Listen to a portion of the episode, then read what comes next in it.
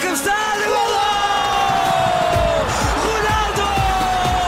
Não há português que não sinta. Não há português que não sinta, hoje sentimos todos. Portugal venceu por 3-2 o Ghana e se houve português, um dos portugueses que mais sentiu esta vitória foi o português que esteve lá, que esteve no Qatar, que esteve no estádio 974, o estádio mítico dos contentores e ele é o enviado especial do Observador, o editor de desporto Bruno Roseiro. Bruno, boa noite. Hoje vamos focar, obviamente, o Diário do Mundial na vitória de Portugal. Estiveste lá, como é que foi sentir? Sentiste a mesma emoção que o Cristiano Ronaldo? Também te vieram as lágrimas aos olhos? Nós temos de passar um bocadinho ao lado disto, não é? Não, até, até porque na, na altura do hino, eh, metade do hino estava mais preocupado em filmar para, para alimentar as nossas redes sociais também. E já podem ver em, no Instagram, exatamente. em sentir, em sentir isso. Mas eu pensava que tu me ias perguntar, não queres perguntar antes como é que eu comecei o meu dia? Como é que começaste o teu dia, Bruno? Aposto que vem aí. Olha, ainda bem que fizeste essa pergunta, porque eh, comecei o meu dia a ir eh, fazer uma reportagem. Eu prometo que a partir da manhã vou começar a parar mais para escrever tudo isto. Sim, tens de descansar. Passei a. Sim, não, não é descansar, é começar a, a pôr isto também no Pôr no jornal. papel, não é? Ahm, fiz, eh, passei uma manhã inteira na Caravan City. A Caravan City é o sítio onde estão acomodados eh, centenas ou mesmo milhares de pessoas, eh, porque existe mais do que uma, que não têm lugar no hotel e que basicamente são ahm, uma espécie de. aquilo poderia ser uma caravana, mas não é, é mesmo eh, basicamente um contentor onde se paga 200 dólares por dia para ficar. Ahm, e então eu passei lá o dia todo eh, a tentar perceber como é que eram as condições, etc. Como é óbvio, não são as melhores, nem pouco mais ou menos. Eh, tem lá um camelo pelo meio, tem lá um cavalo pelo meio, e eis não quando, eh, quando vou a caminho do estádio, aliás, até era do Media Center, primeiro que eu passei por lá, um, eis não quando consigo ver a proeza de dois acidentes em 30 segundos. Nunca, vi- Mas nunca tinha acidentes visto. de carro? Acidentes de carro, é verdade. Estava num cruzamento com um sul-coreano. Eh, eu percebi, aquilo é um cruzamento grande, com, com várias faixas de vários locais. eh, e eu estava, vi a camisola dele, comecei a falar com ele por causa do, do Paulo Bento. E de repente ouvimos o primeiro estrondo e tinha sido mota contra carro. Credo. Depois ficámos ali a olhar, a perceber. eh, Pronto, o polícia começou logo a chamar alguém. A moto ficou por cima do condutor. Depois ele lá se conseguiu Mas levantar. Aparentemente não era. Diz? Mas ficou tudo bem? Foi grave? As pessoas ficaram bem? Não, as- eh, aparentemente ele conseguiu levantar-se assim com algumas dificuldades. eh, Pronto, depois.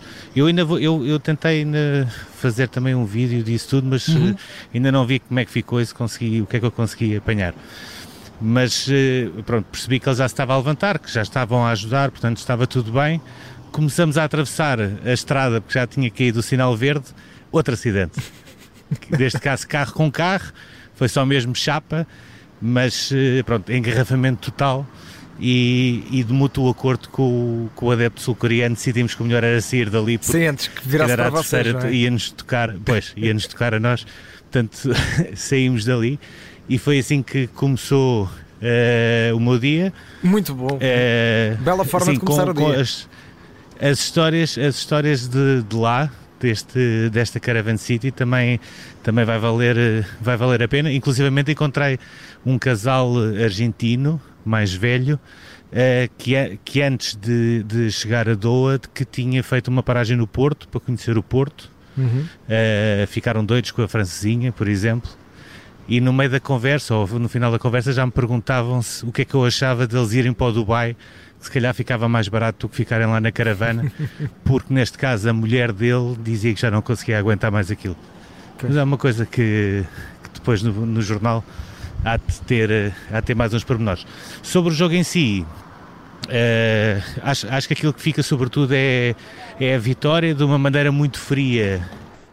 Eh, acho que, sinceramente, apesar da vitória, se calhar são mais os aspectos a corrigir do que os aspectos a manter, eh, porque até mesmo quando Portugal conseguiu controlar o jogo, eh, a, man- a maneira como o, f- como o fazia e a falta de velocidade Um, que muitas vezes nem é uma questão de velocidade, ou seja, quem, quem assiste ao jogo ao vivo percebe que a, a seleção tem um chip que é jogar pelo certo. Uhum. Jogar pelo certo, jogar pelo seguro, não arrisca, não, não, não há aqueles passos possam passar linhas e que depois, se forem falhados, eh, possam dar transições. Ou seja, Portugal tem esse chip. Mas costuma-se dizer que a sorte protege os audazes, não é?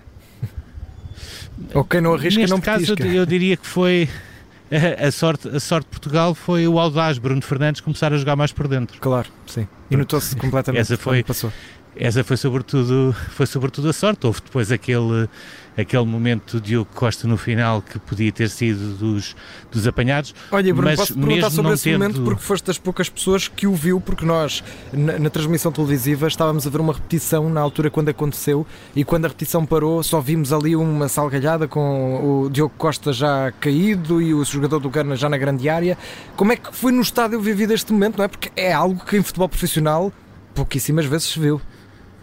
Sim, não é normal e aí, e aí tu ouves barulho de toda a gente, ouves barulho dos ganeses eh, que estavam a ver o, o, empate a acontecer, ouves, ouves o barulho dos portugueses que estavam a ver que ia acontecer uma coisa inimaginável. E ouves barulho, sobretudo dos mexicanos, que mais uma vez voltou a ser mais a outra vez. grande falange também a assistir o jogo. E que chegaram mesmo na primeira parte a estar a, a, a cantar a música do México, eh, também a, a fazer aquele bruá por, por tudo que, o que estava a acontecer. Acabou tudo bem, correu tudo bem, na zona mista percebeu-se que os jogadores houve um certo alívio quase por, por esta vitória, por ser o primeiro jogo, é uma, é um, são três pontos importantes, até porque a própria forma como Portugal vai abordar o jogo com o Uruguai é completamente diferente, sabendo que já tem três pontos e que o Uruguai só tem um. Um, e eu, eh, sinceramente, daquilo que eu vi do jogo da Coreia do Sul, do Paulo Bento, não me admirava que pudessem ganhar ao Ghana uh, e pudessem chegar à última jornada com possibilidade de, de ficar em primeiro lugar ainda. Uhum.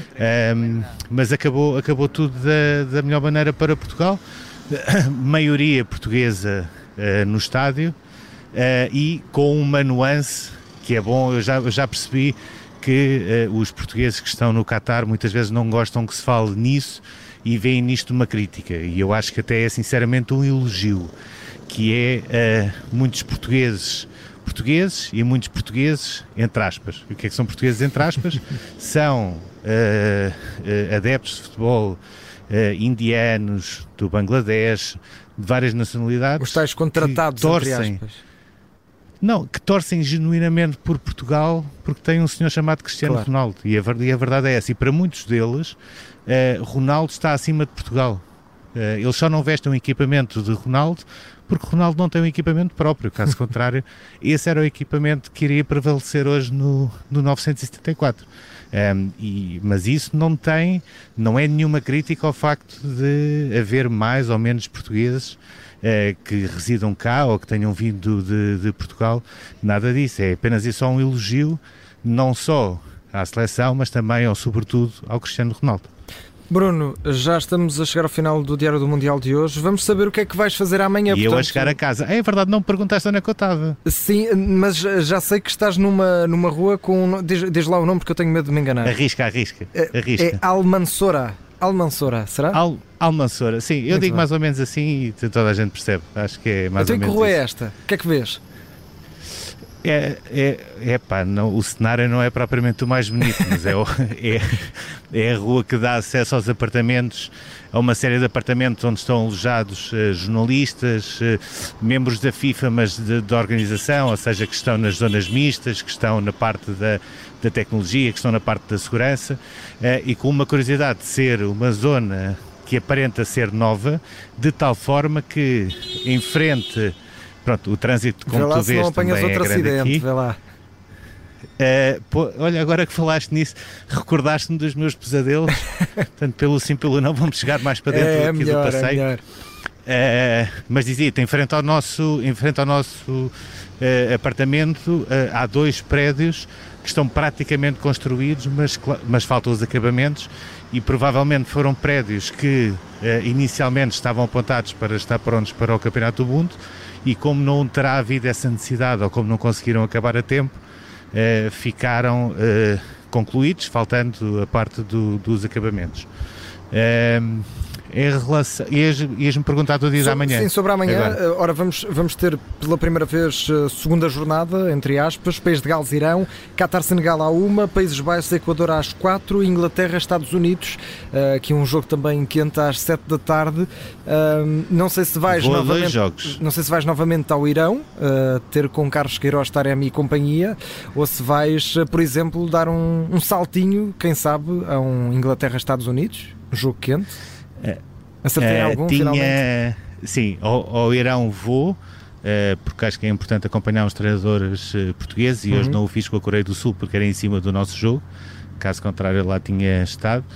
Uh, Irão sim, até porque o Irão tem uma vantagem que é o estádio onde se vai disputar o jogo uh, é muito perto, não só de uma estação de, de, metro de fácil acesso, mas também do próprio hotel da seleção do Irão, que é o Al Rayyan Hotel, que fica junto a um, a um centro comercial Uh, e é muito perto do estádio, os jogadores poderiam ir para lá a pé.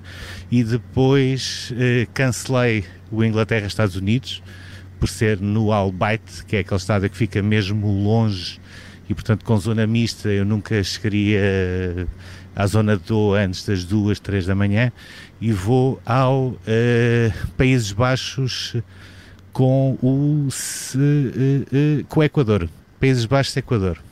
Okay. Assim é que é. E, e tens algum Mas com uma missão. Então e qual é? Mas tenho uma missão.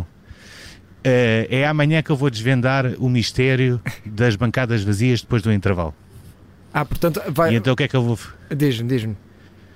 O, o que é que eu vou fazer? Uh, quando for o intervalo, venho cá para fora e vou estar a assistir quantas pessoas é que saem, quantas pessoas é que entram, as que entram se têm ou não bilhete, as que saem se dão ou não o bilhete delas, porque eu vou ter de descobrir este, este mistério. Há um mistério que eu não consigo descobrir, que é o número de, de assistência oficial. E isso é fácil porque é que eu não consigo descobrir, porque aquilo não corresponde à verdade. é impossível. Aquilo se passa a lotação no estádio, portanto, logo aí percebemos que, que não dá. Agora, aquilo que tem acontecido, e hoje mais uma vez voltou a acontecer, é quando chegamos ao intervalo, o estádio fica muito mais vazio e depois, à medida que o jogo vai chegando até ao fim, vai ficando mais vazio, mais vazio, mais vazio. Ontem a Espanha com a Costa Rica, num estádio de 40 mil, deve ter acabado provavelmente com 15 mil pessoas. Sim. E eu uh, estou muito apostado em perceber o que é que se está a passar qual é este fenómeno e, sobretudo, até falar com as pessoas e perceber porque é que eh, compram um bilhete para um espetáculo e decidem sair a meio. Claro, cá para mim estou a dar se alguma é coisa compram. grátis e depois eh, ficam, se é ficam é lá compram. fora. Depois se é que compram. Bruno Rosário, amanhã vai estar connosco novamente em mais um Diário do Mundial, dia 5 do Mundial 2022, sempre com o nosso enviado especial ao Qatar, o editor de esporte, Bruno Rosário. Bruno, um abraço, bom descanso e bom trabalho. Obrigado, até amanhã.